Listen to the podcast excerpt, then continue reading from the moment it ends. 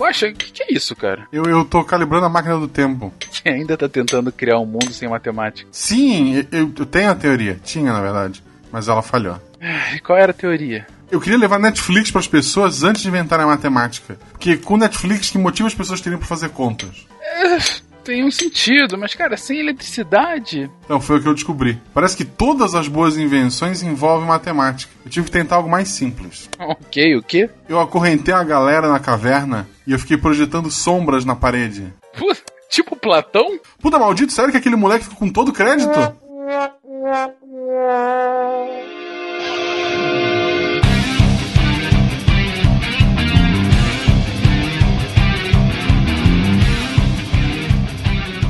Olá pessoas, aqui é Fernando Malto Fencas, diretamente de São Paulo, e o Tarek tá me obrigando a gravar no jogo da seleção e eu odeio ele por conta disso. Mas o Brasil tá ganhando. Que cheat, que, que, que baixo isso, Fernando Malta. Parabéns pro Fencas que datou a nossa gravação. Não, parabéns pra mostrar que não sabe nada sobre matrizes mesmo, né? Não, nem a frasezinha. nem, nem me esforço pra isso. É isso aí, lindinhas e lindões. Eu sou Felipe Queiroz de Além Paraíba e hoje falaremos do maior clássico da ficção científica de todos os tempos. Matrix. Jesus! Jesus! que tristeza. Fala galera, eu sou Diogo Bob, diretamente de Cabo Frio, região dos lagos, e é o seguinte: se Kaylee e os Babilônios soubessem que matrizes foram capazes de produzir Batman vs Superman, eles tinham parado de estudar. Minha nossa. Boa noite, galera. Aqui é Leonardo Brito, de São Paulo. Todas as minhas tabelas viram uma matriz. Ah, é justo. verdade. Muito justo. Olá, ouvintes. Aqui é o Tarek Fernandes de Goiânia. Eu tô aqui pra entender por que diabos que a gente estuda matriz. Porque na escola eu falhei miseravelmente. da escola não tem porquê mesmo, não. Relaxa que eu dou aula disso e até hoje eu ainda não sei para que diabos eu aprendi isso. ah, é isso aí, gente. Gente, não desliga o cast agora, viu? Vamos, vamos continuar incentivando os ouvintes. Valeu, galera. Vamos pro próximo SciCast. A gente termina por aqui. Tô adorando isso. Vamos incentivar mesmo os ouvintes a continuarem conosco. E Gaspar Catarina, aqui é Marcelo Guaxinim, e se eu escolher azul eu posso sair fora dessa gravação? Você está ouvindo o SciCast, porque a ciência tem que ser divertida.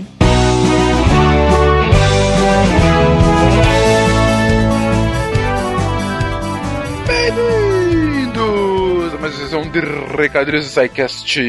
Eu sou o Fencas. Estou solitário. Estou solitário porque minha querida Goma, ela voltou da BGS na semana passada, está gripada, está com conjuntivite, está uma beleza, está uma beleza, longe dos microfones, longe de vocês, queridões, mas passando aqui rapidamente para deixar aqueles recados de sempre. Primeiramente, você que quer falar com o SciCast pode falar conosco nos comentários desse post ou a partir de contato@scicast.com.br. Como preferir, estamos aqui, só falar conosco ou também em rede social, pelo Facebook, pelo Twitter, melhor rede, enfim, como preferir. Se você quiser continuar apoiando esse projeto lindo, o SciCast, o Contrafactual, o Spin de Notícia e toda a família Deviante, além dos textos lá do site, é só você nos apoiar a partir do Patreon ou do PagSeguro. A partir de um real por mês você pode estar aqui apoiando essa ideia, mobilizando que a ciência continue a ser passada para vocês sempre de forma divertida. Um outro recadinho, gente, algumas pessoas estranharam, reclamaram, não devem ter ouvido aqui, talvez não ouça de novo, mas enfim,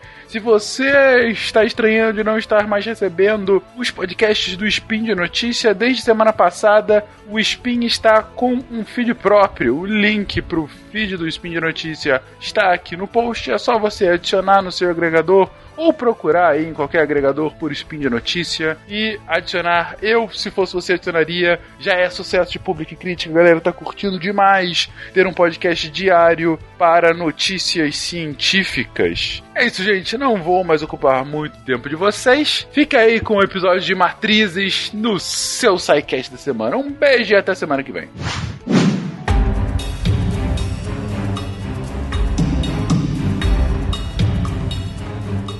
Teoria das matrizes é resultado de uma longa evolução através da história. É um dos temas mais antigos e, ao mesmo tempo, um dos mais novos da matemática. Pode-se encontrar traços de sua origem em registros babilônicos e chineses da antiguidade, inscritos deixados por Gottfried Leibniz, nas técnicas de cálculo de Carl Gauss e em apêndices de trabalhos publicados por diversos matemáticos e físicos. Como primeiro exemplo registrado, tem-se a forma encontrada para resolução de problemas algébricos com duas incógnitas durante o período da dinastia Murabi, na antiga Babilônia. Os enunciados decifrados a partir das tabuletas encontradas por arqueólogos revelam que os babilônios sabiam resolver sistemas simples, modelados a partir de necessidades práticas de mensuração. Por que conhecer matrizes? Afinal, Enquanto muito da linguagem matemática esconde conceitos vitais e que são chaves para novas dimensões de pensamento, matrizes e os determinantes são unicamente inovações na linguagem. A resposta para essa pergunta, que é feita desde sua primeira aula sobre o assunto no ensino médio e também no início desse cast, tentaremos descobrir aqui, com a própria história como testemunha.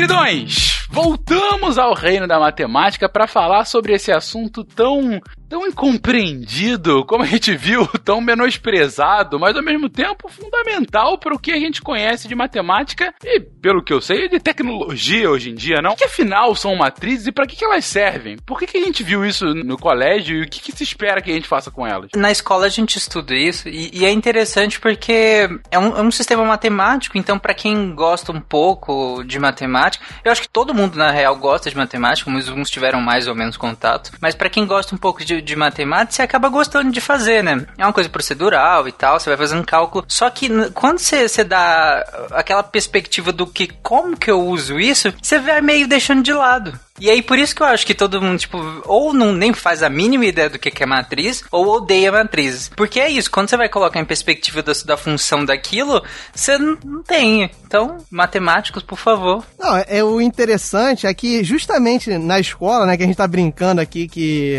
ah, não sei muito bem o sentido e tudo mais para que que serve, mas na escola você vê realmente aonde as matrizes surgiram, né, a funcionalidade primordial, assim, a origem delas, né, que seria a resolução de sistemas lineares, uma forma de resolução dos sistemas lineares, né? A estruturação. Acho que é importante a gente falar primeiro, né? O que, que é a matriz, né? Que pegando assim simples, né, pro ouvinte tentar visualizar, a matriz é uma tabela, cara. É uma tabela que você bota elementos matemáticos que a gente a priori bota números, né, valores ali, e essa é a organização inicial de uma matriz. E na escola você acaba usando essa tabela, uma das aplicações dessa tabela para resolver os sistemas lineares, né? Que é aqueles sistemas de uma que as incógnitas não são multiplicadas entre elas, aquele famoso, né, x mais y, aqueles métodos de substituição, adição, comparação que ninguém nunca lembra o nome, mas basicamente o início é por aí e foi o início da história também das matrizes e da resolução de sistemas lá nos babilônios, como o nosso Ben Fencas falou. Inclusive, o Fencas está assistindo aí a, os jogos da Libertadores, né? A gente poderia dizer que a tabela dos grupos da Libertadores pode ser um, representada aí como uma matriz, é uma tabela com dados numéricos aí. É uma boa maneira de começar entendendo, a vi conseguir visualizar aí o que, que é essa matriz. Entendeu, né? Fencas? Abre aí o site para ver como é que tá a classificação. Ah, tá, tá aberto nesse momento, só não é Libertadores, é, é a classificatória da Copa. Você vê como é que eu manjo tudo de futebol, né? Sim, você manja muito de matriz, pouco de futebol. Deu pra reparar nisso agora. Tô dizendo que a matriz é todas as tabelas possíveis que você possa organizar, formalizando pelo sistema, que seria sistema de n incógnitas por n equações. No mais comum que a gente utiliza é de duas incógnitas por duas equações, que a gente faz o método da substituição. Ah, sim, é quando faz sistema, é. Sisteminha, é o sistema linear. Isola o X, troca no Y, entendeu? Aquele negócio todo. a idade de Maria é o triplo da idade de João. Se Maria e João juntos têm 20 anos, isso aí, entendeu? Eu espero que João e Maria sejam só amigos, porque. Fiz a conta aqui não é muito bom qual é o uso, afinal? Eu sei que a gente ainda vai ver isso mais ao, ao longo do cast, mas qual o uso que se dá para se estudar de fato tabelas? Digo, para quem me conhece, sabe que eu sou um grande amante do Excel e seus muitos usos. Mas eu imagino que para matemática há um uso diferenciado. Enfim, qual é a finalidade do estudo das matrizes? Aquilo que a gente já falou inicialmente, né? A priori, foi um facilitador na resolução desses sistemas, entendeu? Porque você pensa o seguinte: toda essa metodologia que a gente mexeu aqui, né? Ah, substitui o x, coloca x igual a não sei o que. Todo esse procedimento, se você for fazer, dependendo dos valores que você tem a elaborar, são muito trabalhosos. Então, você trabalhar na visão matricial, né? Que a gente chama, né? Que é a visão da matriz, você estruturar esse, esse mesmo sisteminha, só que usando essas tabelas, usando certos algoritmos, né? Igual algoritmo de somar, algoritmo de multiplicação que você aprende lá no primário. Então, você trabalhar com certos algoritmos para a resolução desses sistemas usando as matrizes fica muito facilitado. Seria a primeira, a primeira visão, né? A primeira aplicação que você tem e eu já falei, né? Vou me tornar repetitivo, foi aonde realmente surgiu. Toda aplicação, toda modelagem matemática que você acabe recaindo, que a gente, o Léo já até falou, num sistema linear, você acaba aplicando matriz, nas transformações lineares, tudo que você falar linear, né, você vai acabar recaindo na prática de matrizes porque ela torna os cálculos de uma certa forma mais simples e principalmente mais simples computacionalmente falando, entendeu? E aí, gente, quando a gente se refere a linear, só para deixar claro aí pro nosso querido e amado ouvinte, a gente fala sistemas lineares, equações lineares, a gente está falando aí de formas lineares. Quando a gente, a ideia de linearidade na matemática tem tudo a ver com aquela ferramenta matemática linda que todo mundo é apaixonado e que faz todo mundo passar no Enem, que é a regrinha de três, entendeu? Exatamente. Ó, nós temos muitos ouvintes que daqui algumas semanas vai prestar o Enem e, e, por isso eu, eu vou representá-los aqui falando que Enem não é só regra de três, tá? É um absurdo. Eles reduzem a prova. Tem muita gente ouvindo super nervoso por causa da prova, e você vai e vira pro cara que é só regra de três. Ele deve estar tá puto contigo agora. não, uma, uma, prova aí disso, Otário, que é que, por exemplo, no meu vestibular caiu uma questão Olha sobre aí. matriz de rotação, por exemplo. Eu fiquei atento, Vitor. 4 mais 4. 4 mais 4. 5. Acertou. É, 7 com 7?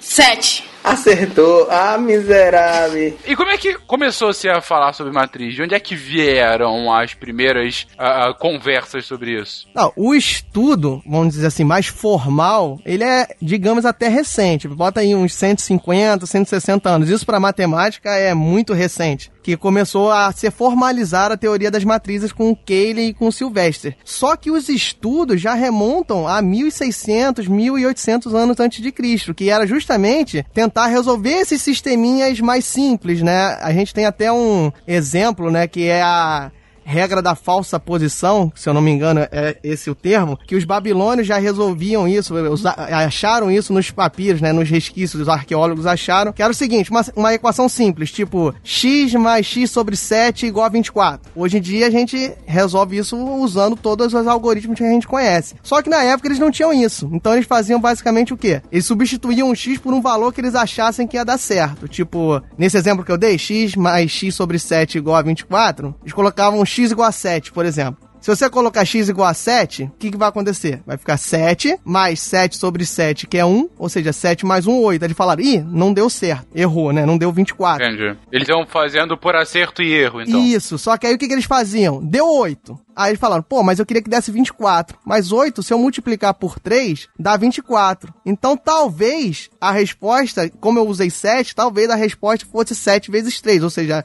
o x fosse 21. E se você colocar isso realmente nessa equação que eu, que eu enunciei, né, vai ficar 21 mais 21 sobre 7, que dá 3, você vai achar o 24. Esses são os primórdios da resolução de uma equação dita linear. E esse é muito interessante porque isso é 1600 anos antes de Cristo. E esse é o método, esse é o primórdio do método que Gauss usou para fazer o método de resolução de sistemas lineares, que é o método da eliminação de Gauss, entendeu? que é você fazer operações lineares, operações proporcionais nas equações. Então, surgiu por aí, assim, né, nos babilônios, tem dados, né, tem relatos e tem comprovações disso mais na parte oriental, porque a gente tem toda aquela parte, aquela era negra, né, da Europa em que a divulgação e a produção científica ficou meio prejudicada. Então você tem registros, por exemplo, de no século 2 a.C., do século 3 a.C. na China, deles começando a trabalhar novamente a resolução de sistemas lineares na obra dos nove capítulos sobre a arte da matemática. Parece até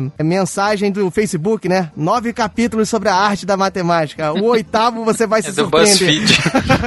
BuzzFeed, exatamente. Nessa obra, aí já tem um registro mais elaborado usando a resolução de sistemas e era uma forma muito parecida com as matrizes de hoje em dia. Na verdade, eu julgo que era igual, porque o que, que eles faziam? Eles usavam no bambu, eles faziam inscrições em bambu, em que eles iam colocando cada coeficientezinho desse sistema linear que a gente está falando desde o início, né? 2x mais 3y, não sei o que. Eles colocavam cada coeficientezinho numa parte do bambu e montavam uma tabela. A diferença para a tabela que a gente tem hoje em dia é que eles montavam o que a gente usa hoje como a linha da tabela, eles usavam como coluna e eles iam da direita para a esquerda, que é basicamente a forma como eles escrevem hoje em dia. E a fórmula de resolução se aproxima muito com a fórmula que Gauss trabalhou isso no século XVIII depois, ou seja, tu vê o gap, a distância de produção científica do Oriente para o Ocidente. Basicamente foi isso, surgiu aí, aí depois a gente tem relatos no, no Ocidente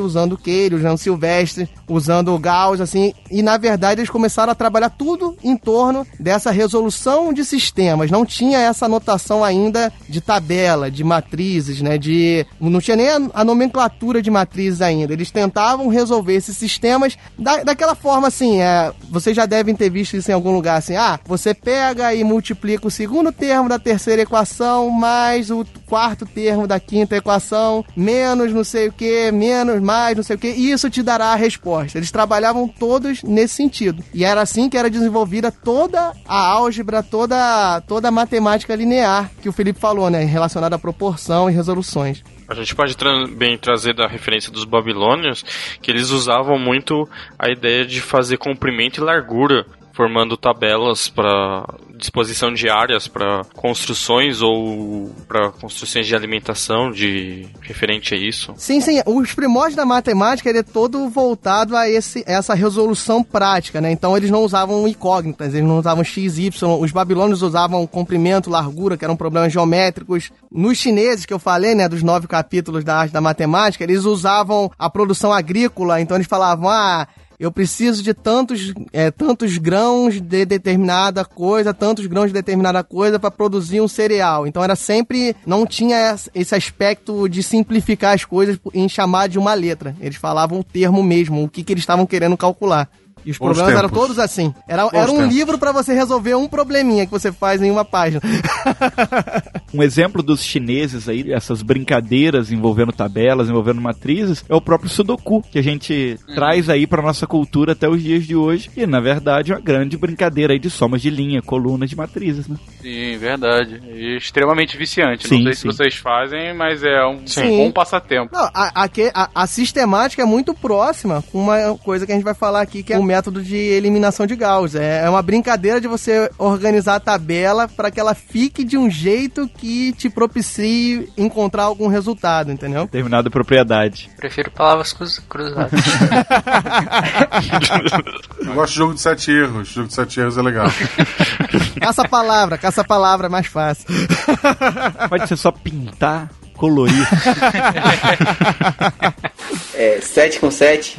7. Acertou. Ah, miserável. Mas então, como é que vira de fato uma teoria? Como esse desenvolvimento, vamos chamar arcaico, esse desenvolvimento mais pontual uh, das matrizes ao longo da história, mais raiz, exatamente, veio a Nutella da teoria já no século XIX, esses 150 anos que vocês colocaram. É, ele, ele iniciou primordialmente, que a gente até não comentou aqui, que essas contas, essas, essas regrinhas que eu falei de você somar, diminuir, subtrair, eram ditos os determinantes dos sistemas lineares, entendeu? Que é um número que é obtido através de uma série de relações operações matemáticas, série de operações matemáticas, você obtém um determinado número, um determinado valor real, que seria o determinante, que te ajudaria a resolver esse sistema. Então toda a teoria foi desenvolvida em cima disso. Ah, essas tabelas, essas formas que a gente está trabalhando, elas são meramente para gerar esse tal determinante, gerar esse tal número. Só que isso começou a mudar um pouco com Cayley, que foi nesse, durante esse período que a gente falou do século 18 e 19, que a álgebra linear, toda a matemática envolvida já estava toda bem estruturada, mas tudo em cima desses aspectos que a gente tem comentado. Não tinha tabela, não tinha o nome de matriz, mas os resultados já eram comprovados. O Cayley, ele viu na forma de trabalhar com tabelas, viu na,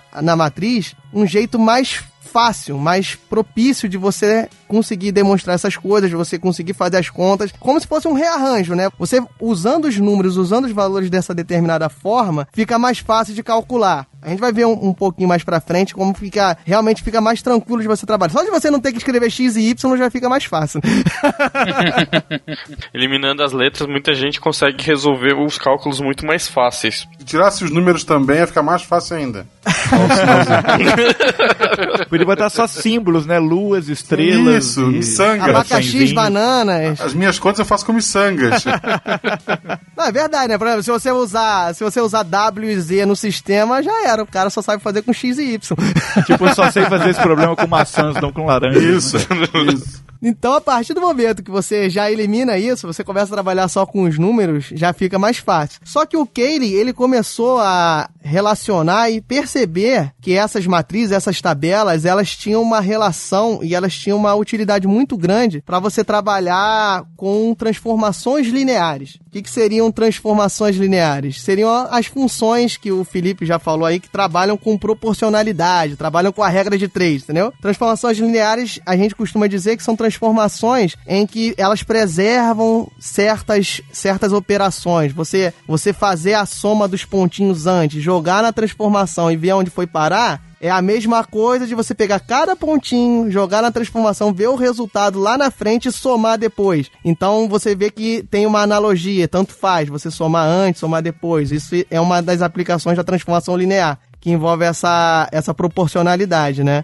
Então, quando o ele começa a ver a relação entre essas matrizes e essas transformações, o mundo se abre. Ele começa a perceber que ele pode criar toda uma álgebra, né? O que, que seria criar uma álgebra? Ele pode criar toda uma série de operações envolvendo essas tabelas que facilitem o estudo e abram os seus horizontes em relação a essas funções que são muito importantes até hoje. Um adendo aqui, pode ter algum ouvinte aí que tá xingando a gente, falando assim, ah, mas você tá dizendo que a matriz simplifica o, o sistema linear e, na verdade, mentira, porque é muito mais fácil resolver o sisteminha lá pelo método da do jeito que eu aprendi, do que ter que calcular o dx, dy, dz e não sei mais o que. Para matemática a nível de ensino médio, que a gente estuda até com, com sistemas lineares com três equações, pode realmente ter uma equivalência aí no nível de dificuldade, mas vamos tentar pensar em extrapolar isso aí. A gente está falando dos matemáticos que às vezes tinham que resolver situações em que você tinha 5, é, 10 variáveis diferentes e aí, a partir desse momento,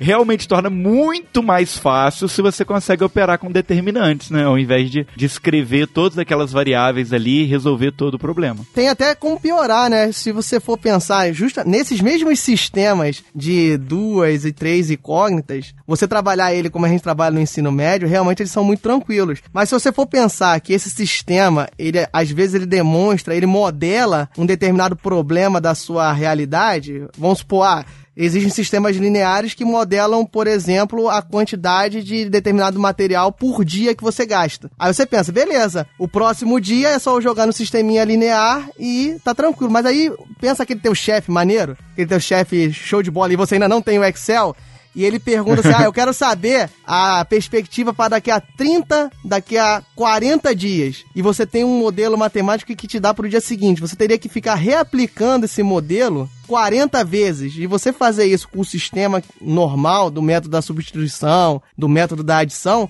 é extremamente complicado. Além da chance de dar erro gigantesca, né? Porque se você erra o primeiro, você vai errar o décimo, né? Porque fica um erro atrás do outro, imagino, né? Fica até teste pro nosso ouvinte, se ele tenta você encaixar um sistema linear dentro do outro. Você fala assim, ah, a incógnita desse, na verdade, é a soma de um, de, uma, de um sistema anterior. Quando você coloca um dentro do outro, já fica um negócio muito esquisito. Fica uma soma muito estranha. Realmente, quando você coloca um dentro do outro, fica meio esquisito mesmo.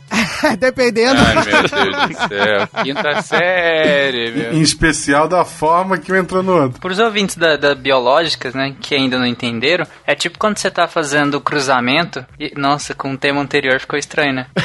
Exatamente. melhora, Isso. Um dentro do outro, cruzamento. Vamos lá. Cruzamento pode ser bom, cara. Não necessariamente é esquisito.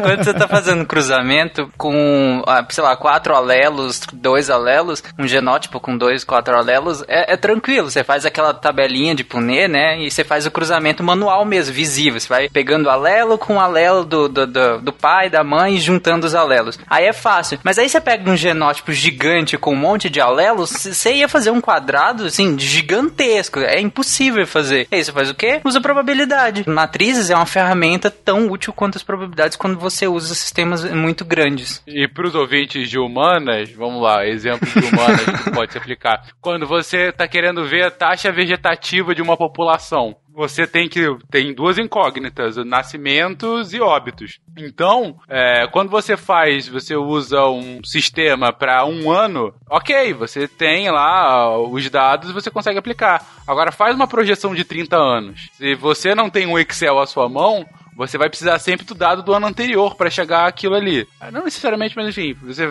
tende a precisar. É, E a chance de erro é cada vez maior. Exato. E pode perguntar. E esse mesmo ouvinte vai perguntar: tá, mas aí eu tenho o Excel. E aí é que está. Exatamente. É Isso que eu falaria agora. O Excel é meu pastor e nada me salvará. Ah. Mas o Excel só consegue fazer esse tipo de conta justamente porque dentro dele ele faz esses tipos de operações envolvendo matrizes, entendeu? A matemática do Excel é baseada 100% né, em álgebra linear, na verdade. Ou seja, o Excel é a matriz palpável É isso pra aí. mim. Eu devo amar a matriz. Exatamente. Aí, ó, já encontramos o motivo pro Fencas amar o nosso tema de hoje, tá vendo? Exatamente. Não, e aí voltando, o que que acontece? O Cayley, ele acabou desenvolvendo uma álgebra envolvendo essas tabelas, que foi o que eu comentei lá no início. Ele percebeu que aquele exemplo que a gente falou aqui de, ah, como é que eu vou aplicar 30 anos consecutivamente? Como é que eu vou aplicar isso várias vezes, repetidamente? Ele começou a desenvolver operações envolvendo essas tabelas. E essas operações, porventura, né, ele chamou de soma, multiplicação, que é o nome mais comum. E por que então que a multiplicação da porcaria da matriz não é exatamente igual à multiplicação dos números? Seria tão bonito. É.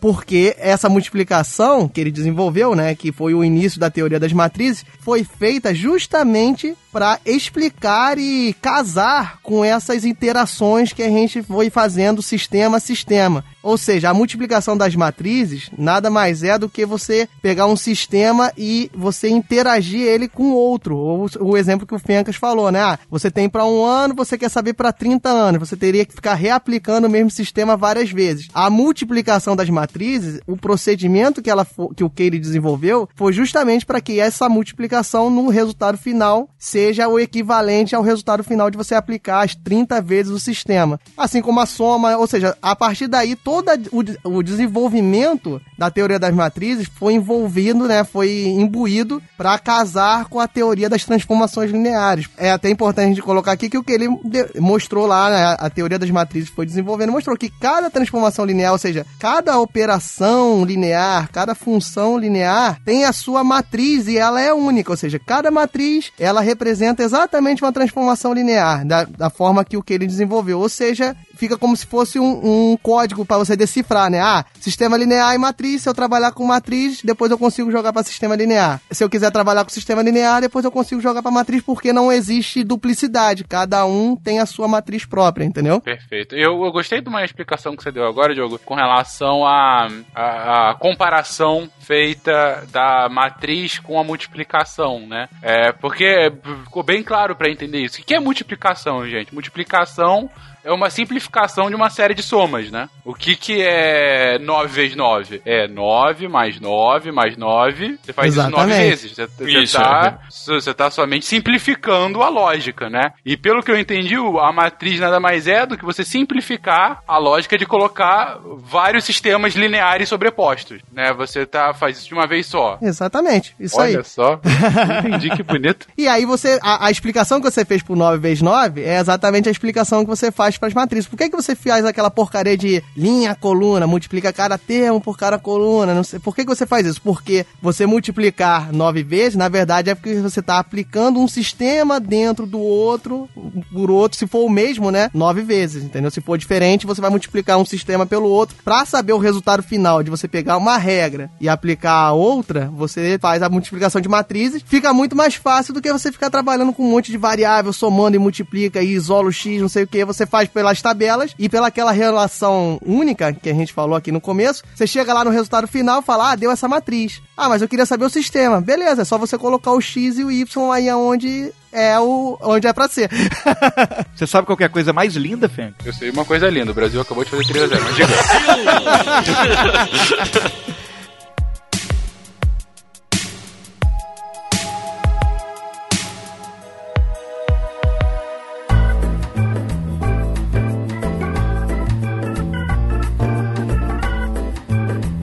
Então, inclusive, né, a gente tem aí no século XVII a ideia do determinante como resultado do sistema linear. E, e, essa situação, essa ideia aparece tanto no Japão quanto na Europa ao mesmo tempo, por Kowa e pelo Leibniz, né, que a gente já falou aqui nos nossos casts anteriores. O Kowa, ele sistematizou um método antigo chinês lá, conforme o, o Diogo tinha comentado, né, aqueles métodos chineses de tabela, mas que era ainda bem limitado e o, o Leibniz deu uma aprimorada nesses conceitos que o Kramer aperfeiçoou, transformando na tal da regra de Kramer lá que a gente ensina nas escolas, né? Que eu nunca sei se é Kramer ou Kramer. Se os Pena tivesse aqui, ele ia estar tá, provavelmente me xingando pela pronúncia errada. Aí ele ia falar que era Crower, né? e aí a, a regra de Kramer é aquela que a gente ensina, né, para os nossos aluninhos na, na escola para poder calcular. Eu até falei antes, né, já dei spoiler, calcular dx, dy, dz para poder fazer o, o, resultado do sistema linear através dos determinantes. É, um detalhe que a gente está falando de determinante com relação à matriz, dos processos e tal, existe, conforme o Diogo falou, uma, uma ligação bionívoca, né? Uma ligação de equivalência total ali entre matrizes e determinantes. Cada matriz ela vai ter um único determinante e tem um processo para a gente poder chegar nele. E esse processo vai variar de acordo é claro, com, a, com, o tamanho da matriz. E detalhe, esse determinante, ele só vai acontecer nas matrizes que a gente chama de matrizes quadradas, certo? São uma, matrizes que têm exatamente a mesma quantidade de linhas e a mesma quantidade de colunas. Que a gente está falando aqui de matrizes que podem ser, podem ter quantidades diferentes, né? Elas são retangulares. Aqui a gente está se referindo agora a matrizes quadradas. Então, quando a gente entra nesse estudo de determinante em si, a gente já limita o, o escopo do estudo ali da matriz para aquelas que têm a mesma quantidade quantidade de linhas e colunas. Aí é interessante porque justamente essas operações, né, que a gente comentou lá no início, esses determinantes, essa, essas regras de operações, elas são justamente para determinar uma solução para os sistemas lineares que a gente está tanto falando aqui, né? E esses determinantes, eles foram assim a válvula para você estudar muito álgebra linear. Eles, eles motivaram você a tentar trabalhar, você tentar melhorar, justamente para você resolver esses sistemas de forma mais simples, como até chegar na regra de Kramer. Só que o Cayley percebeu que as matrizes, com aquela relação com as transformações lineares, que transformações lineares são funções, né, é um pouco além dos sistemas lineares, com a relação que ele encontrou entre as matrizes e as transformações lineares, juntamente com Sylvester, né, ele viu que as matrizes tinham um campo de atuação muito maior do que ser uma mera tabela que gera determinante, que já era muita coisa, mas ele percebeu que era muito mais que isso. Inclusive o nome matriz é por causa disso, né, porque a ideia inicial é que era uma tabela que só servia para gerar esse tal desse determinante, ou seja, que nem matriz, né, que você usa a matriz da, aí eu vou falar que sou muito velho, né, a matriz da sua prova que saía no mimeógrafo mimeógrafo. Entendeu? Nossa, Ela... meu Deus do céu. Saudades. 80% dos nossos ouvintes não fazem ideia do que você tá falando. Porra, tu, tu, ficava mais calmo na prova, tu tava meio nervoso, tu dava uma cheirada nela, tu já ficava aliviada foda ali. Gente, nem eu sei o que, que é isso. Exatamente, eu sabia. O Tarek não sabe o que, que é isso. então, matriz do carimbo. Carimbo ainda usa muito, né? Pronto. que gera os carimbos, pronto. E a, a matriz vem justamente disso, que era um, um, instrumento que gera alguma outra coisa. Nesse caso, a matriz gerava, a tabela gerava os determinantes. Mas aí depois, mais pra frente, viu que a aplicação era bem mais ampla do que meramente isso. E aí entra toda aquela operação, toda aquela álgebra que a gente já discutiu sobre a, a soma, a multiplicação e tudo tudo mais. Eu só, eu só queria lembrar que para quem ainda não se formou, quer dizer, quem tá se formando também, mas para quem ainda não saiu de casa, na vida adulta, tudo que tu precisa saber é trabalhar com números negativos. Verdade. Aí agora deixa o Tarek feliz. Números negativos e regras de três, você domina o mundo. Talvez chegue até o final do mês. É lá, gente, na faculdade vocês não vão usar regra de três nunca. Ou não, né? Jura? Depende do curso, né, Tarek? É, depende do curso, né? Eu sempre tive a ilusão de que todo curso usa regra de três. Na geografia eu usei regra de 3. Relações internacionais eu não usei regra de três. Ah, impossível. Como assim?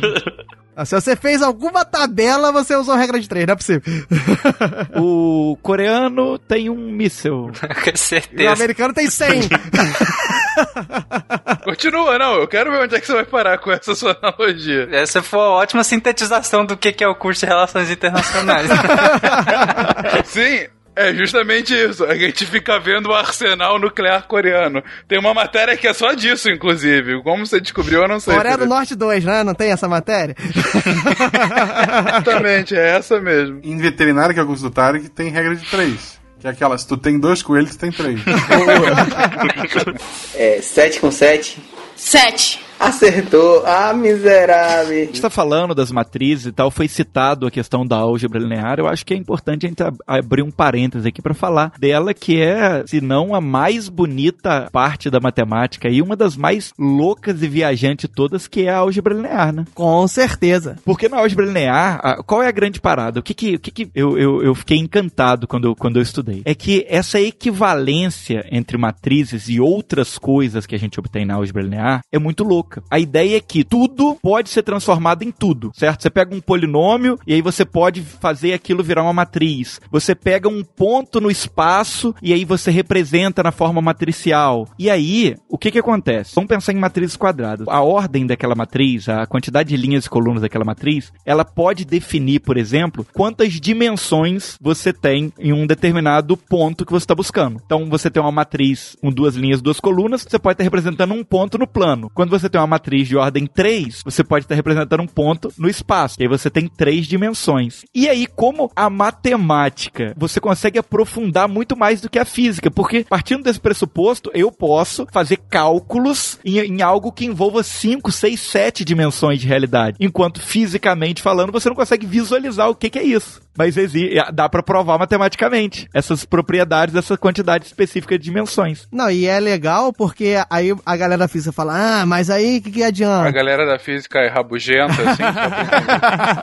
É claro, você não lembra que eles, eles não olham o lado lá da ovelha? ah, sim. Beleza. Não, então, mas aí o que que acontece? Essas várias dimensões, tu fala, ah, pra que que eu vou trabalhar então com uma matriz de 20, 20 dimensões, 20 linhas, 20 colunas? Pra que que eu vou trabalhar em 20 dimensões? Eu não consigo nem pensar direito em quatro, que seria a do tempo. Mas aí você pensa num, Uhum.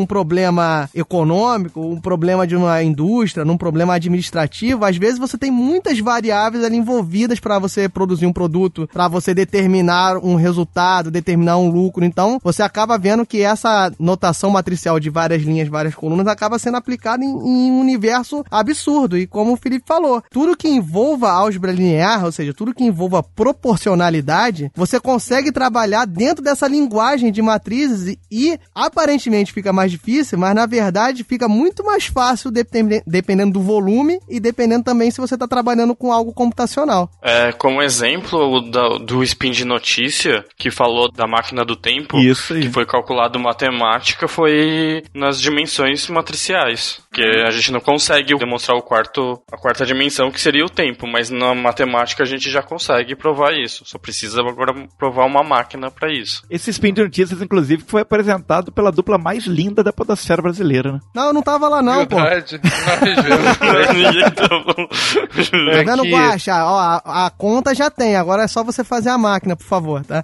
Beleza. O que vocês estão dizendo é, se eu pego algo que tenha um número muito grande de variáveis, um número grande, muito grande de variáveis, e daí de dimensões, como o Felipe colocou agora, né? Ou como você colocou agora, Diogo, que tenha um número de variáveis gigantes, 20 é, variáveis para eu chegar a, como você falou, a alguma coisa de economia, né? Se você tiver esse número gigantesco de dimensões, a matriz vai ajudar, vai facilitar, ou às vezes até vai possibilitar o cálculo de forma muito mais simples disso. É esse o ponto. Sim, a gente fala até que a gente tem esse termo, né, de você refinar o modelo matemático, por exemplo. Se o que, que seria refinar? É você tentar botar nesse modelo matemático cada vez mais próximo da realidade. Aí eu vou botar um exemplo, por exemplo, de biologia que o Tarek pode confirmar se eu estou certo ou errado. Se você for adicionando mais variáveis, mais, mais coisas, né, mais eventos da natureza ou dos, dos seres vivos e tal no modelo matemático, cada vez mais ele se aproxima do resultado verificado em laboratório. E aí você pensa, pô, mas isso pode ficar muito difícil. Se você conseguir adicionar de forma linear, que é muito difícil, mas se você conseguir adicionar de forma linear, as matrizes resolvem o seu problema. Ou seja, não fica tão complexo assim de você trabalhar se aquele modelo que você estiver incluindo atua de forma linear na modelagem, entendeu? Para quem sabe como é a modelagem de sistemas biológicos e isolar variáveis, pelo amor de Deus, é muito terror. Matriz pode ajudar muito mesmo. Outra coisa que ajuda, tá, que são cercadinhos. É. né? Variável X fica aqui é. dentro desse cercado, a Y naquele. e aí você vai isolando, né? É uma boa. É uma boa. É muito boa. Aposto que os babilônios faziam assim pra isolar as variáveis. Sem dúvida alguma. Mas desde o início. O Felipe comentou sobre Matrix, mas o Diogo depois cita Batman vs Superman. Qual é a relação de ambos com Matrix de fato? Alguma coisa a ver com o cinema? Enfim, por que essa, essas brincadeirinhas? Ok, Matrix é óbvio, mas eu digo, por que Batman vs Superman? Nossa, Matrix é óbvio, ok. Toma aí, ouvinte, você que ainda não entendeu. Só dar uma letra. Será que é o nome do filme? Não sei, pode ser que seja complexo de entender entender. Ah, é o nome? Pô, não percebeu o Matrix? Matrix! Pô. Ah, desculpa. Matrix? Matriz? É que eu não tinha entendido ainda, desculpa. Meu Deus do céu, cara. Editor, deixa isso, por favor. Esse é o Tarek. tá vendo? Por isso que eu falei, explica. Tem gente que não entendeu. A cabeça do Tarek explodiu agora. Né? Caraca, Matrix é quase matriz. Inclusive aqueles numerozinhos que desciam no cartaz formavam a matriz. ah, aquilo lá faz mais sentido.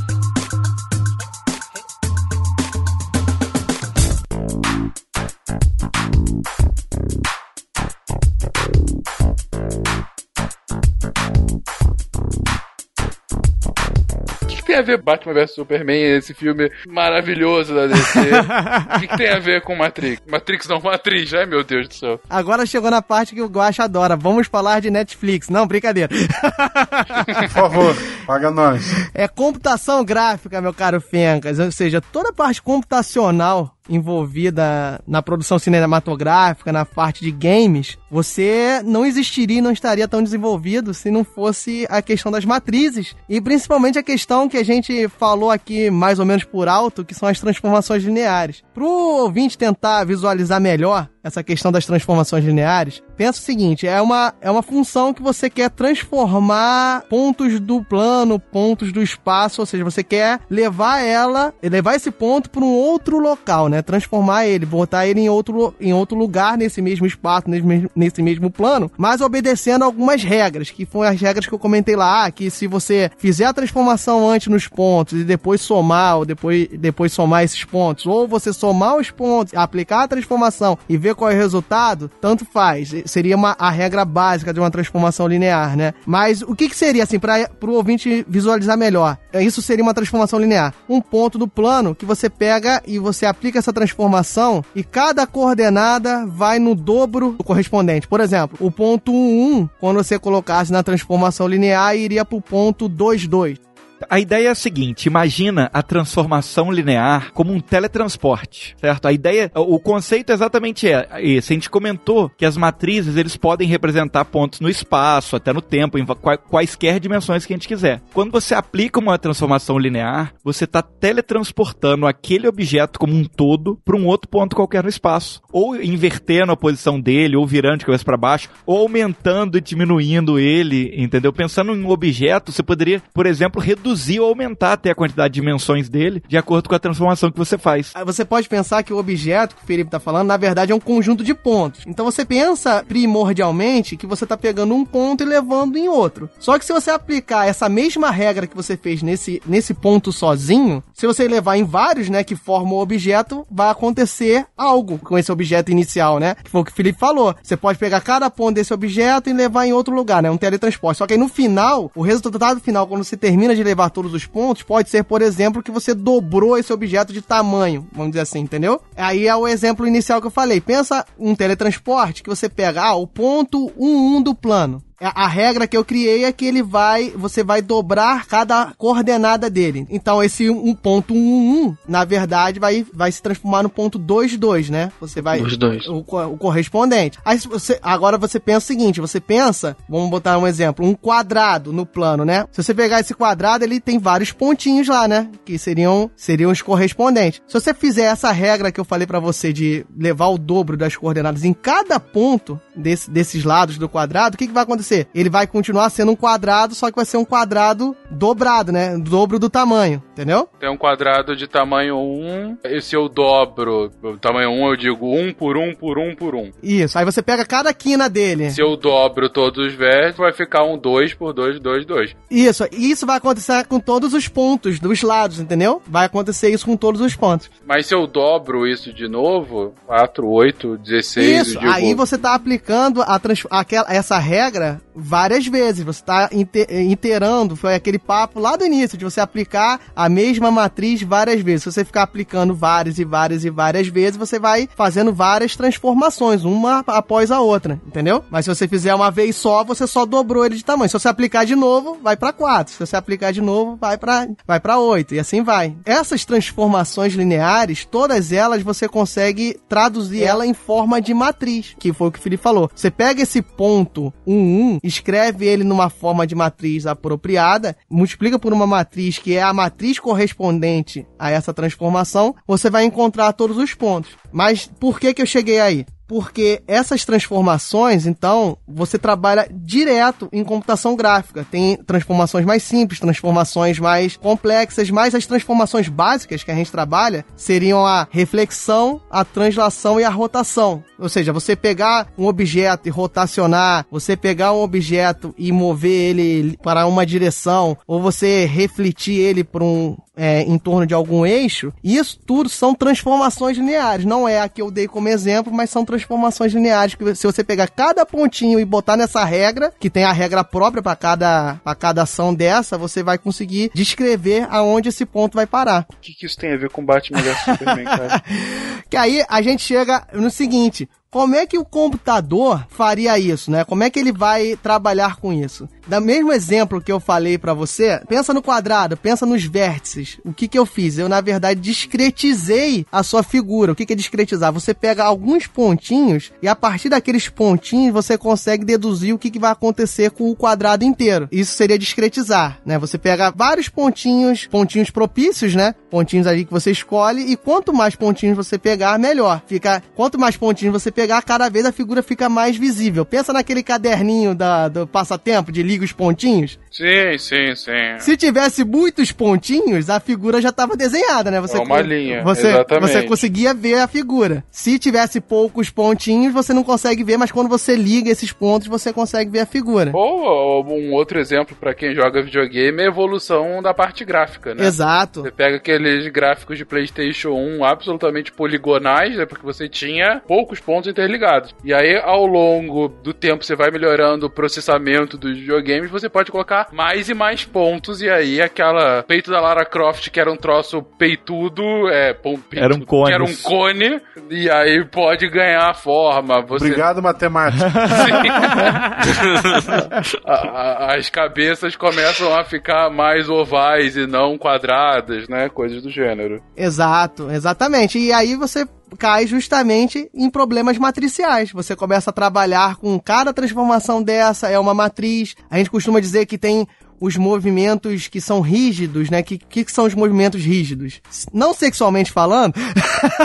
Meu Deus. ok. O movimento rígido seria aquele que preserva o tamanho do objeto, entendeu? Que seriam aqueles que eu falei no início, a reflexão, a rotação e a translação. Você faz o movimento sem alterar o tamanho do, do objeto. E aí você entra no teorema de Euler, que ele diz o seguinte, que qualquer movimento no espaço, qualquer movimento que você faça, é ele pode ser reduzido a reflexões, translações e rotações. Qualquer movimento que não altere o tamanho. Uhum. E se você for pensar isso mesmo, você pensa em qualquer movimento. O ouvinte pode pensar, faça qualquer movimento em braço. Imagina o ouvinte agora dando um soco em alguém no ônibus, entendeu? Imagina no ônibus, né, inclusive.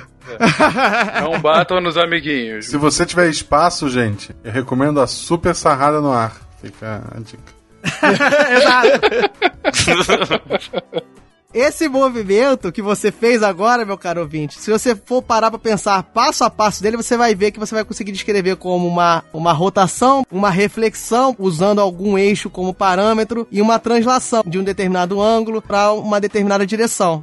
Não necessariamente só um de cada, né? Mas uma determinada quantidade deles. Poxa, agora é claro que eu vou querer que você me descreva quais são os movimentos da sarrada no ar. Exato. Quais são as rotações, reflexões e translações para você dar uma sarrada no ar? A sarrada no ar é basicamente você tem que pular o mais alto que puder e tentar engravidar o ar. Aí agora chega o matemático chato, né? Ó, pular o mais alto que puder. Você fez uma translação, que você mudou a altura. Aí vamos ver. O movimento da tentativa de engravidar. Você fez uma rotação dos pontos, assim, na, na direção. Você faz uma rotação do seu quadril, né? Faz uma rotação do quadril. Exatamente. É. e eu acho que reflexão não tem, né? A não sei que não, seja, não sei lá, uma transversa, uma, sei lá, sarrada inversa. Aí. Caramba, sarrada no ar, é, carpada do Santos. Por aí. My name is Lara Croft. I'm about to die. E aí, aonde a gente chega? Que cada movimento desse, a rotação, a reflexão, a translação, ela possui uma matriz própria que você consegue determinar. É, ah, a matriz de rotação é essa, a matriz de reflexão é essa, a matriz de translação é essa. Então, computacionalmente, você consegue determinar como é que vai fazer, como que os, os pontos inicialmente vão ficar após a rotação, após a reflexão. O problema, que é o que a gente discute desde o início, é que isso é feito várias e várias e várias vezes com muitos e muitos e muitos pontos, entendeu? O grande lance é que a partir do momento que você cria um modelo 3D, por exemplo, no computador, usando essas operações, você consegue fazer ele fazer qualquer coisa. No, com, tendo os pontos definidos dele como parâmetros, você consegue fazer qualquer coisa com ele. É o princípio da computação gráfica. Exato. O ouvinte pode até pegar, ó, joga aí no YouTube o Andy Serkins, né, fazendo o Caesar no Planeta dos Macacos. Se você for ver, tem várias bolotinhas na face dele, tem várias, vários pontos luminosos. Aquilo ali oh. é justamente você captando onde onde que cada ponto vai, assim, a mudança de cada ponto ali discriminado do rosto dele para cada expressão. E a partir daí você consegue fazer a modelagem matemática em cima de matrizes, em cima desses pontos, que são vários. Aí o computador consegue aproximar, usando aquela ideia da, do poligonal, que é a discretização, e aplicando matrizes e matrizes uma atrás da outra, você vai fazendo o um movimento e vira o macaquinho bonitinho lá, maneiro, show de bola. o macaquinho bonitinho que derrota a humanidade. É bem Isso bonitinho spoiler do último do filme, Fencas. Spoiler de um filme de 40 anos atrás? Gente, o filme saiu esses dias. É um prequel de O Planeta dos Macacos. O legal é o com máscaras e maquiagem. Eu gostava daquele. Seus maníacos. Eu tô falando do, do último que saiu agora. Tarek, vamos discutir o seguinte princípio. Se um filme é prequel de um outro filme que saiu há 40 anos atrás, filme esse que é eternizado pela frase seus maníacos, em que a gente descobre que o planeta dos macacos é a Terra dominada por macacos, eu acho que spoiler é um pouquinho demais. Eu acho que 40 anos é um bom tempo para embargo de spoiler, eu acho. Posso estar tá enganado, mas eu acho também que eu, eu apoio, eu apoio a banca examinadora. Inclusive a imagem do Caesar por esses pontos é do filme novo, não do filme antigo. Então é um prequel. É a mesma coisa um que você falar assim: "Ah, tá saindo o filme novo do Star Wars". É verdade. Tomara que eles consigam entregar o plano para derrotar a Estrela da Morte. A Estrela da Morte já foi destruída Sim, há 30 até anos. Até hoje eu sonho com um novo Titanic onde o Jack vai subir na porta. Me deixa. O pessoal não entende, só pra explicar pro Tarek rapidinho sobre o Titanic. Subir na porta junto com a Rose seria ligar no dia seguinte, Tarek. Isso não é bem. ok. My name is Lara Croft. And I'm about to die. Não, e aí a gente tá conversando sobre isso, né? De ah, a gente até descreveu, né, a sarrada computacionalmente. Editor, corta a parte, essa parte, que é muita vergonha. Não, eu quero a sarrada descrita. Na verdade, queremos a sarrada descrita computacionalmente, modelada com o Tarek fazendo, com a cara né? do Tarek, isso aí. Exato. Eu acho que, horrível. Aí, queridos ouvintes da área de acho computação gráfica. Isso. Queremos modelos 3D do Tarek fazendo sarrada aérea. Que Por horrível, favor. que horrível.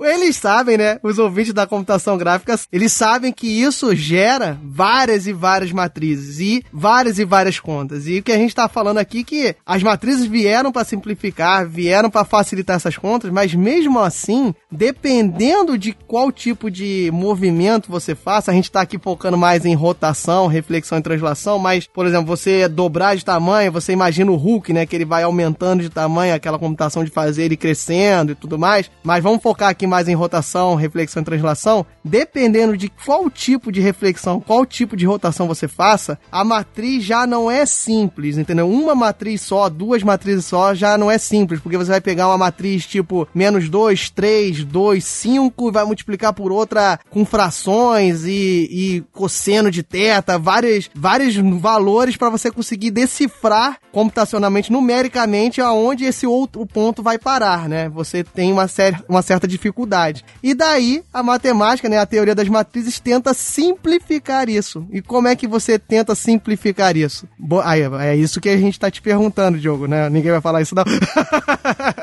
Diogo, como você faz isso? Oh, meu Deus! Espontaneidade é tudo! então, a gente usa a teoria, né, que a gente tenta botar muitos e muitos zeros nessas matrizes, ou seja, você tenta escrever essas matrizes com muitos e muitos zeros. Aí você vai falar, pô, mas peraí, Diogo, lá no início você falou que cada rotação, cada reflexão, cada translação tem a sua própria matriz. Como é que você vai mudar isso, colocar um monte de zero? E por que botar um monte de zero? Botar um monte de zero porque fica mais fácil, aquela, usando aquelas regras de soma e multiplicação de matriz, você sabe, se tiver um monte de zero, facilita, né? Porque não muda o resultado do termo e tudo mais. Mas aí como é que você vai fazer isso, né? Já que cada matriz tem o seu, a sua própria identidade, né?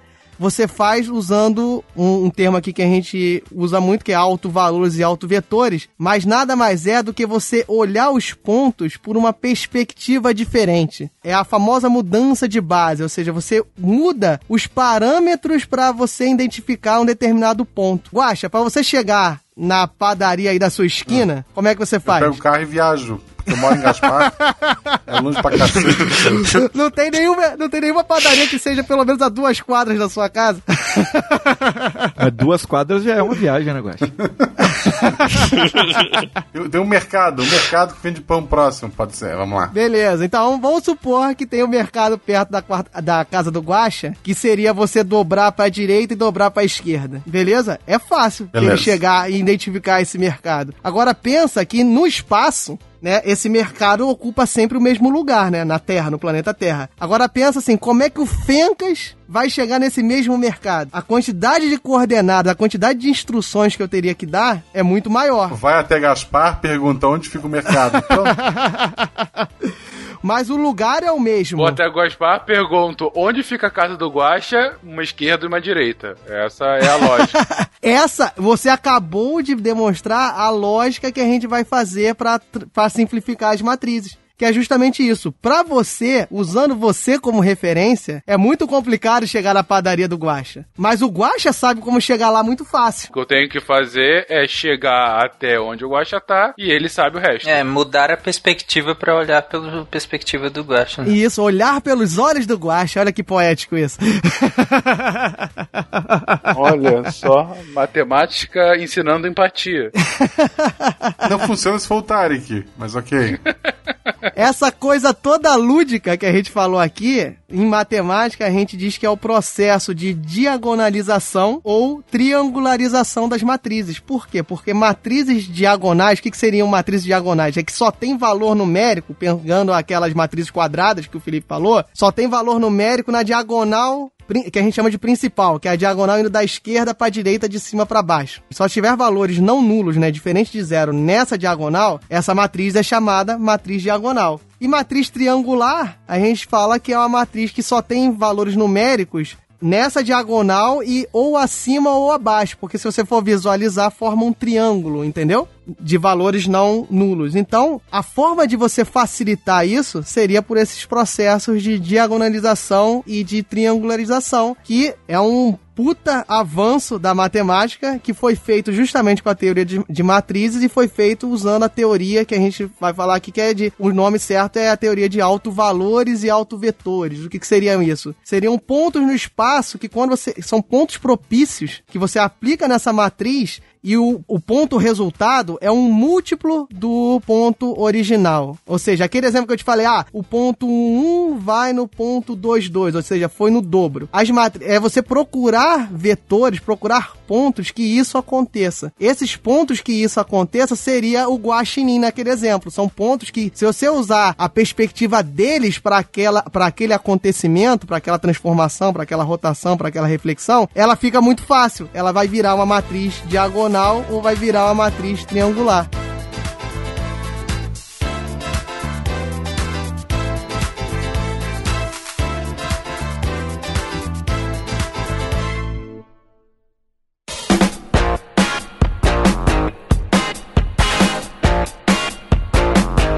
Vai ficar fácil de visualizar o que eu vou explicar aqui. Digamos que, imagina o seguinte, vocês estão desenhando um pontinho no plano cartesiano, igual vocês aprenderam lá no ensino fundamental, certo? Tem lá o um pontinho. Uhum. Batalha naval, gente. Isso aí. Só que aí o problema é o seguinte, esse pontinho, ele não tá num número inteiro. Ele tá entre um e outro. Ele vai ser 2, alguma coisa e 3, qualquer coisa. Dá para ser pior, mas para ficar fácil vocês entenderem. Poderia ser um ponto definido. Dá pra ser muito é, pior. Um ponto definido aí como o, um número irracional ou alguma coisa do tipo. Mas digamos lá, você tem 2,5 e 3,7. Só que você não quer fazer continha com número com vírgula, certo? Digamos que você não sabe fazer continha com número com vírgula. Entendeu, Guaxa? O número com vírgula, que você tem dificuldade, entendeu? Isso. Minhas miçanguinhas tudo inteirinha. Em vez de você pegar e fazer a conta lá com o número, aprender a fazer a conta com o número com vírgula e tal, o que a gente faz é trapacear. Ó, o plano cartesiano é aquela cruz que fica ali no meio, certo? As coordenadas ali do plano cartesiano, x e y. Imagina que eu desencaixei ela ali do meio e aí eu entorto ela, inclino, boto do jeito que eu quiser para esse pontinho ficar exatamente em algum lugar que seja uma, um valor inteiro. Vocês entenderam o que eu quis dizer? Eu desencaixei e posso encaixar ele inclinado, posso encaixar ele torto, eu posso encaixar do jeito que eu quiser esse plano de volta ali. Em vez de x e y, eu posso ter um x linha, y linha, que a partir daquele referencial ali, agora esse ponto tem coordenadas inteiras. E é o seguinte, Fencas, olha só, lembra aquele quadrado que a gente usou como exemplo lá no início da transformação linear? Pensa que esse quadrado, o centro dele é, é certinho a origem do plano cartesiano beleza? Ok, beleza. Esse quadrado, se você for rotacionar, se você for, se você for refletir, as matrizes são bem fáceis, mas por que que essas matrizes são mais tranquilas? Porque o seu referencial é sempre a origem do plano cartesiano que está no centro dele bonitinho, no centro desse quadrado, entendeu? Agora você pensa um quadrado que não está ali nesse centro. Pensa um quadrado que tá lá longe, tá lá, tá lá na casa do Guaxa, entendeu? Ok. E a, esse quadrado, as coordenadas, os números, para você rodar ele em torno do próprio eixo dele lá em cima, se você tomar por base a origem do plano cartesiano, é muito complicado. Os números são muito feios entendeu? Aí o que que você faz? Eu sei como é, qual é a matriz, eu sei qual é as coordenadas, a dica para pegar esse, essa origem, né? Esse, essa cruzinha do plano cartesiano e levar ela lá pro centro daquele quadrado. É como se, aí foi o que o Felipe falou. Você pega a cruzinha e tira ela e vai levando até ela encaixar certinho no centro daquele quadrado. Aí quando essa cruzinha tá lá no centro do quadrado, ela fica muito fácil, porque ela vai funcionar tal qual funcionava aqui na origem com aquele quadrado quadrado original. É aquele papo de falar, ah, eu sei chegar no guacha. E pro guacha é muito fácil rodar o quadrado. Pensa que você era, o, era, era a origem do plano cartesiano e o guacha é o centro do quadrado lá. Pro guacha é muito fácil você rotacionar, você refletir o quadrado. Então eu faço o seguinte, eu vou até o guacha, faço tudo lá, rotaciono, reflito, faço tudo aí. Depois que eu saio o resultado final, eu retorno aqui pro Fencas, eu retorno aqui pra minha origem e aí eu sei como é que funciona, eu sei as respostas e sei os valores que vão dar. Pô, entendi, faz todo sentido. Mas eu não posso deixar de perguntar que, além de você saber chegar no Guacha, você faz tudo com ele lá. Enfim, isso é uma coisa entre vocês dois. Okay. Mas diga lá, é. é, é, engraçado que gordo sempre é referência, né? Tipo, ah, onde é que tá o fulano? Tá, tá vendo aquele gordo ali, ó? É Como lado. é que eu faço pra chegar na padaria? Fala com aquele gordo ali que ele com certeza sabe.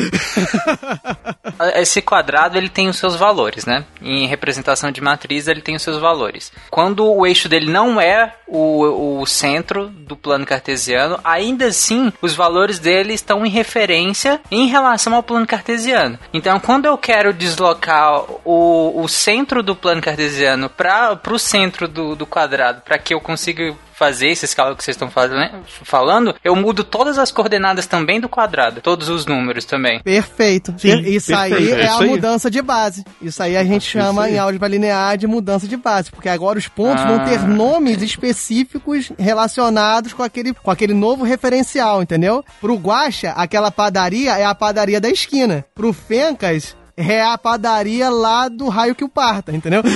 pra mim é a padaria da China do Guacha. Aí eu é. uso esses dados todos como agora como referencial. O centro tá no centro do, do meu quadrado para fazer todos os cálculos que eu quiser, né? E eu faço os ajustes de, de números, claro. Né? Isso. E usando aqueles pontos que eu falei para você, aqueles nomes específicos, os autovalores e autovetores, que não precisa ser só você levar a cruzinha para lá, não. O seu referencial pode entortar a cruzinha, pode deixar ela mais longa, pode deixar ela mais curta, entendeu? Mas independente disso, esses caras, esse novo referencial que você cria, que você acabou de falar que os pontos vão ter nomes diferentes, neste novo referencial, a matriz fica muito mais fácil de trabalhar, porque ela vai se tornar uma matriz diagonal ou uma matriz triangular. E aí você consegue fazer as contas, essas interações, essas milhares de interações vão cada vez vão sendo feitas cada vez mais rápido, porque aí no final das contas você faz tudo isso lá que é mais rápido. O resultado Perfeito, final uhum. você tem uma matrizinha lá que faz você retornar pro, pro seu referencial de origem.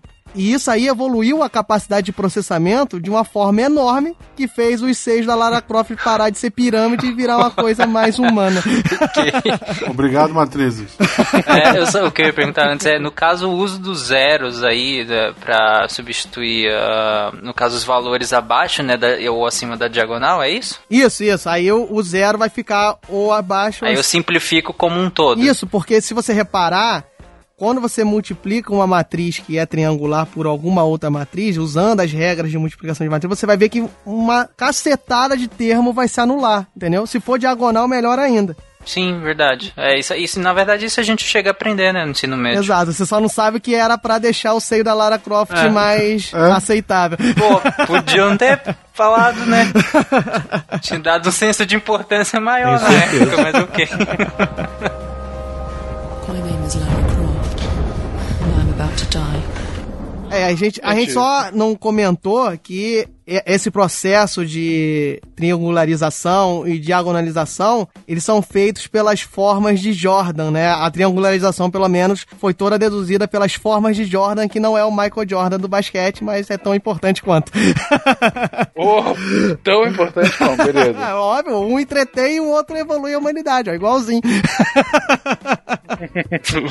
É, essa noção de, dessa triangularização que você falou, a gente teve com o, o advento do, da computação ou ainda de maneira manual? E aí a gente adaptou no, com a computação? Não, foi de maneira manual justamente para simplificar Caraca. os cálculos, entendeu? Pra, justamente para você ter uma forma mais fácil de promover esses cálculos. É como a gente falou lá no início. O desenvolvimento da teoria matricial começou a, a vir fortemente há 150 anos atrás. Então, o início da computação já tinha vários desses elementos para facilitar e as contas. E os computadores, entendeu? no caso, também fazem essa simplificação hoje. Sim, aí você já tem várias rotinas para justamente transladar, para você usar os autovalores, usar os autovetores para simplificar isso. E a gente está dando o exemplo da computação gráfica, porque qualquer problema físico, químico, né, que você envolva matrizes, se você puder diagonalizar, puder, puder triangularizar, fica muito mais fácil de você resolver. É até o método, a gente falou lá no início, o método da resolução de sistemas lineares que a gente até falou pouco, que é o método da eliminação de Gauss, você faz uma série de procedimentos que não é usando autovalores e autovetores, mas você faz uma série de procedimentos justamente para você achar uma matriz triangular que fica fácil de você descobrir quais são os valores da, do sistema. É aquele escalonamento que vocês aprendem no ensino médio. Ah, sim. Aquele negócio de multiplica linha, soma linha. é para isso. Multiplica uma linha e soma a linha de baixo.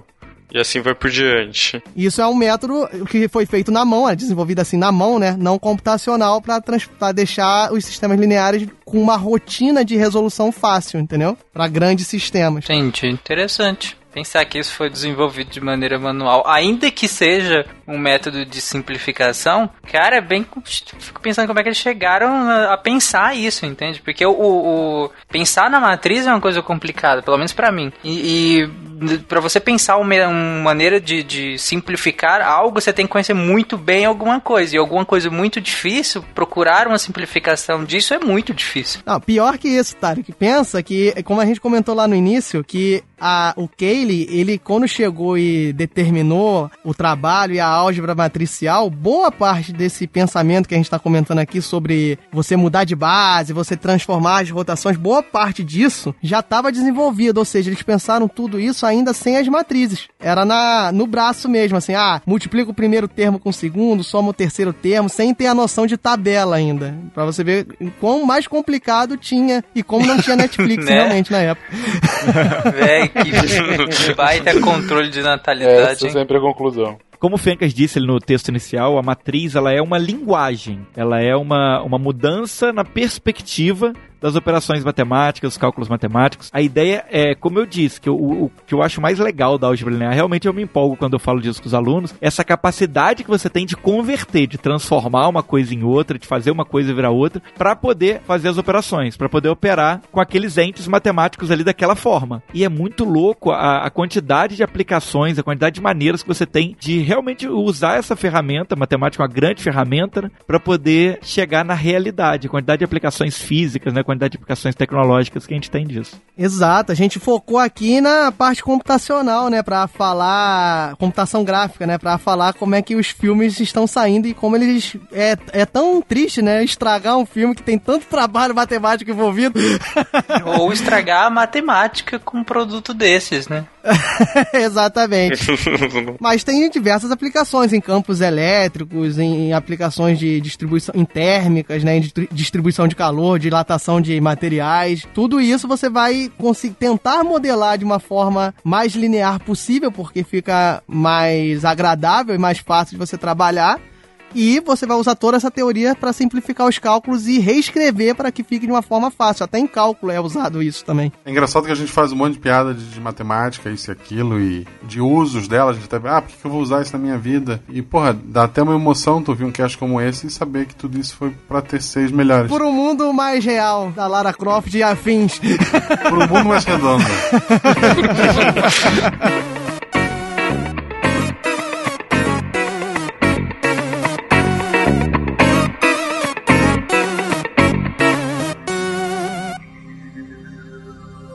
Se a ciência não for divertida, tem alguma coisa errada.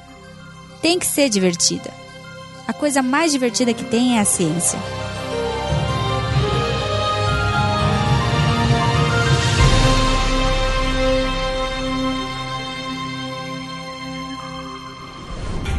Este programa foi editado por Tapcast. Edições e produções de podcast.